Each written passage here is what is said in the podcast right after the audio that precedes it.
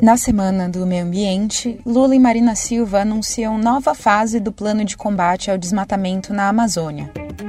Relatório revela aumento da violência e expansão das atividades criminosas na Amazônia brasileira. E a revista Amazônia Latitude abre chamada para trabalhos voltados à literatura sobre a Amazônia. Esses são os destaques do Amazônia em 5 minutos que a equipe da Amazônia Latitude selecionou para te atualizar sobre o que aconteceu entre 3 e 9 de junho na maior floresta tropical do planeta. O presidente Lula e a ministra do Meio Ambiente, Marina Silva, anunciaram uma nova fase do plano contra o desmatamento da Amazônia na semana do Dia Mundial do Meio Ambiente.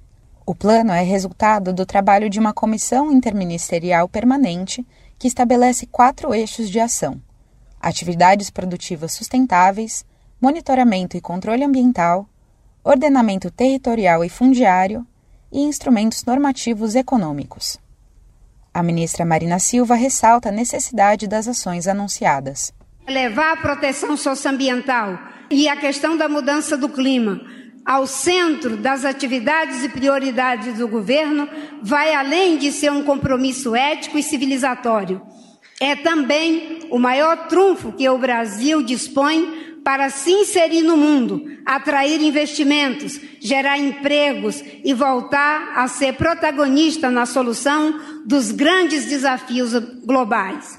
É esse o caminho que nos leva a entrar no século XXI pela porta da frente. Segundo os dados do Instituto Nacional de Pesquisas Espaciais, o INPE, divulgados nesta semana, o desmatamento na Amazônia brasileira caiu 31% nos primeiros cinco meses do governo Lula, em comparação com o mesmo período do ano passado. Entre as ações do plano estão a interdição de metade da área desmatada ilegalmente em unidades de conservação federal, a criação de 3 milhões de hectares de unidades de conservação até 2027 e o alinhamento do planejamento de grandes empreendimentos com as metas de redução do desmatamento. O objetivo é zerar o desmatamento até 2030. Lula falou da preservação do meio ambiente, cobrou a participação dos países ricos e lamentou também o assassinato dos ambientalistas Bruno Pereira e Dom Phillips, que completou um ano nessa semana. Bruno e Dom mereciam e deveriam estar aqui hoje. A melhor maneira de honrá-los é garantir que sua luta não tenha sido em vão. Hoje, o mundo voltou a olhar o Brasil com esperança. Nossa responsabilidade é imensa. Nesse dia de meio ambiente e atendendo principalmente ao apelo dos jovens, reafirmo o compromisso do meu governo em atuar firmemente no enfrentamento à mudança do clima. Voltamos ao cenário mundial também na agenda climática. Um relatório divulgado pelo Fórum Brasileiro de Segurança Pública revelou que mais de 8 mil pessoas foram assassinadas na Amazônia Legal em 2022. A região tem enfrentado índices de violência letal mais altos do que a média nacional desde 2012, com o pico de 9.200 assassinatos em 2021. Além dos crimes tradicionais, como homicídios dolosos e roubos seguidos de morte, há um preocupante aumento das atividades das facções criminosas para os crimes ambientais, como o garimpo ilegal. O objetivo dessas organizações é aumentar o lucro, aliando-se a outros grupos e atividades ilícitas. A extensão do território, as dificuldades de acesso e os diferentes meios de transporte utilizados pelo crime organizado são desafios adicionais para as autoridades de segurança.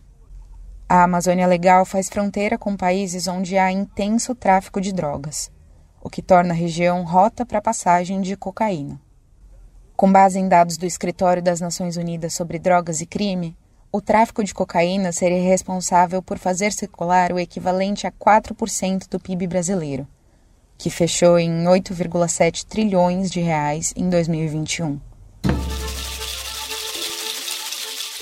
Você que é apaixonado pela Amazônia e gosta de pesquisar suas riquezas literárias e culturais, essa é a sua oportunidade.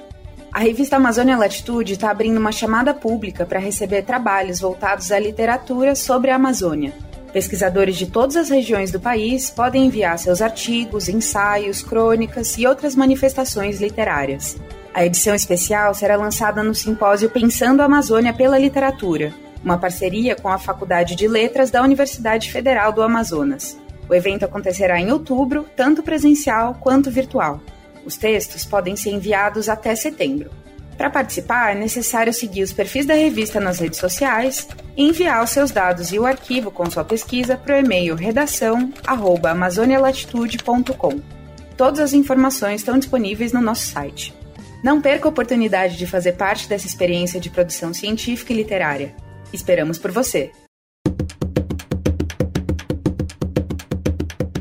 Eu sou Amanda Peste e esse foi o Amazônia em 5 Minutos uma produção da Amazônia Latitude. Para mais informações e conteúdos exclusivos, acesse amazonialatitude.com. Este episódio teve produção de Lucas Duarte, edição de Josué Ferreira e edição sonora de Celso Rabelo. Usamos informações e áudios de G1, Jornal Nacional, Poder 360 e Terra. Até a próxima!